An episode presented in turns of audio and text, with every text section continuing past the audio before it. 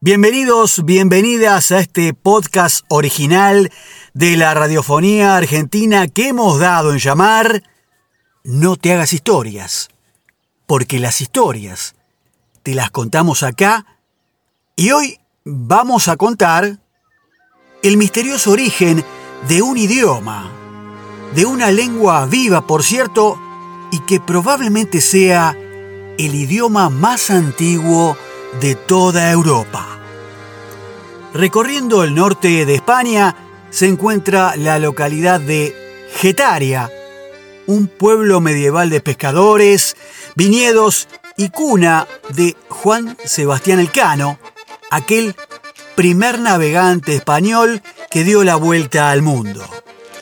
En sus calles estrechas, sus pobladores conversan en un lenguaje que siempre suena muy extraño.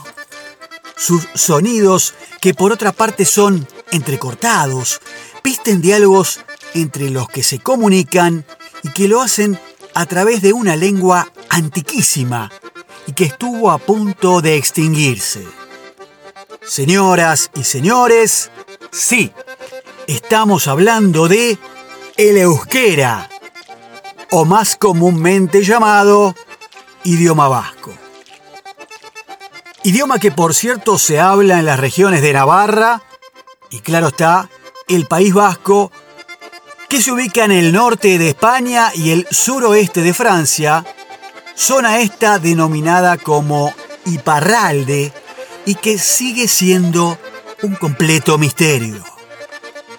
El mismo ciertamente no tiene origen conocido, ni relación alguna con ningún otro de su clase y que resulta una clara anomalía que ha mantenido confundidos a los expertos en lingüística durante mucho tiempo.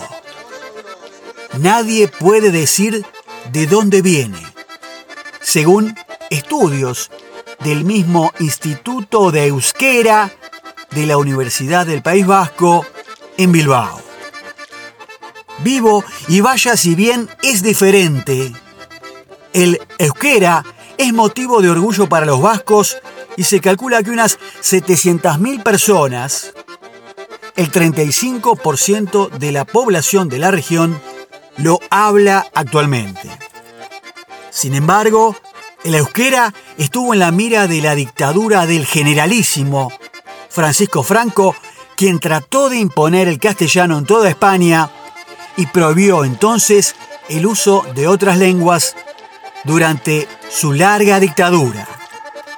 Existe el caso de una niña llamada Carmele Errecacho, que en las décadas de 1960 y 1970 cuenta que asistió a clases secretas de euskera en el sótano de una iglesia en Bilbao, la ciudad más poblada del País Vasco como aquellos primeros cristianos perseguidos y que se juntaban en las catacumbas a leer las sagradas escrituras.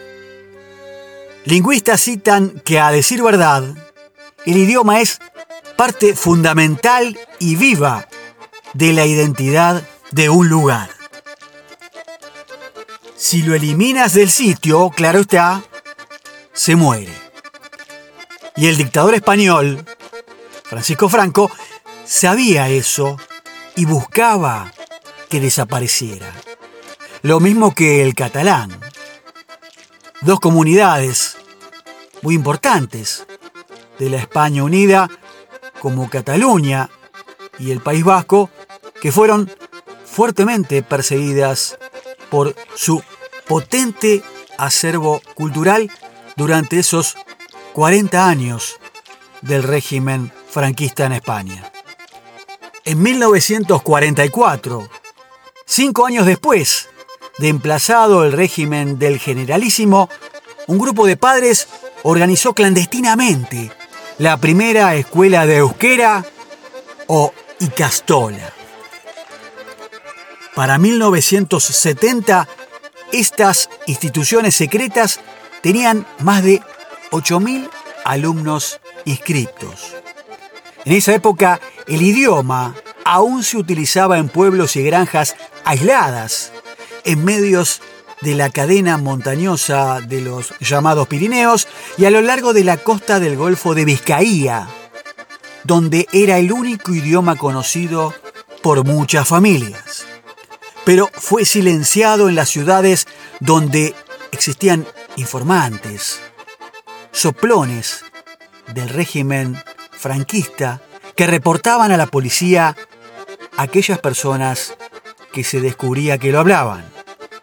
Fue así que entonces el idioma vasco o el euskera quedó relegado al dominio íntimo dentro del hogar. Sin embargo, era tal la paranoia en este punto por el miedo a ser delatados que los mismos vascos suelen contar que en las ciudades incluso las paredes parecían estar escuchando. Por miedo, muchas familias poco a poco lo fueron perdiendo, por lo que dejó de ser transmitido durante algunas generaciones. Sin embargo, el euskera sobrevivió a los años del franquismo como lo había hecho inexplicablemente varios miles de años atrás. Recientemente un grupo de espeleólogos, que es el deporte que conduce a conocer las entrañas mismas de la Tierra, descubrió explorando una caverna en la localidad de Errentería, en la provincia de Guipúzcoa, unos grabados hechos hace, escuchen bien esto, 14.000 años. Otras cuevas prehistóricas en el País Vasco se comprobó que habían sido habitadas por humanos aproximadamente hace otros 9.000 años atrás, pero que no se conoce la lengua que se hablaba en dichas cavernas. Sin embargo, a menos de no contar con otros datos que demuestren lo contrario, debemos asumir que esa protolengua está relacionada de alguna forma con el idioma del que estamos contando, que es el vasco de hoy día, el euskera. Cuando pueblos del oriente o indoeuropeos comenzaron a llegar a Europa hace unos 3.500 años, trajeron sus propias lenguas que influenciaron el surgimiento de la mayoría de los idiomas europeos. Sin embargo, el euskera no tiene las mismas raíces indoeuropeas que el resto. Una teoría señala que era el mismo idioma que el íbero o que ambos evolucionaron de la misma lengua. Como el idioma vasco, el euskera, el íbero, que es una lengua muerta que se habló en las regiones sureste de la península ibérica, tenía muy poca relación con los idiomas principales de la región. Uno de sus sistemas de escritura fue descifrado recién en la década de 1920. Y fue apenas en el año 1969 que el idioma fue estandarizado, allanando el camino para ser utilizado por los escritores. Y vaya si ha sido un milagro realmente que el euskera haya podido sobrevivir sin tener literatura ni gente educada en colegios propios. El idioma vasco, como idioma tal, cuenta con un vocabulario que se fue formando con el tiempo por el contacto cercano de aquella comunidad con la naturaleza. Su entorno inspiró una vasta colección de palabras para describir sus hermosos valles, con sus impresionantes picos, azules costas y diáfanos cielos. Así cuenta entonces con numerosos vocablos para describir paisajes y cerca de 100 formas de decir la palabra chimeleta, que se escribe con las letras TX tan característicos del idioma vasco que quiere decir en español mariposa. Y el hecho de perdurar puede que en parte se haya debido a que quienes lo hablaron tempranamente estuvieron apartados del resto del mundo por una cuestión geográfica como son justamente los Pirineos. Y los vascos saben que cuentan con su idioma original y que es la característica más importante que los identifica como pueblo. Y por ello se resisten a perderlo. en la década de 1960 fue la aparición de la organización nacionalista armada y separatista llamada ETA, cuyas siglas en vasco es Euskadi Ta Azkatasuna y que en castellano sería traducido como País Vasco y Libertad, operó durante 60 años en la historia de España entre 1958 y hace muy poco nomás en el año 2018. El euskera, claro está, era el lenguaje utilizado en misivas extorsivas que mandaba ETA, en donde exigían dinero y amenazaban a personas y a empresas.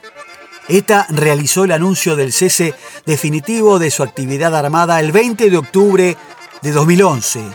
A través de un comunicado, afirmaban un compromiso claro, firme y definitivo de superar la confrontación armada, al tiempo que pedía a los gobiernos de España y de Francia un diálogo directo con el objetivo de llegar a una solución de las consecuencias del conflicto.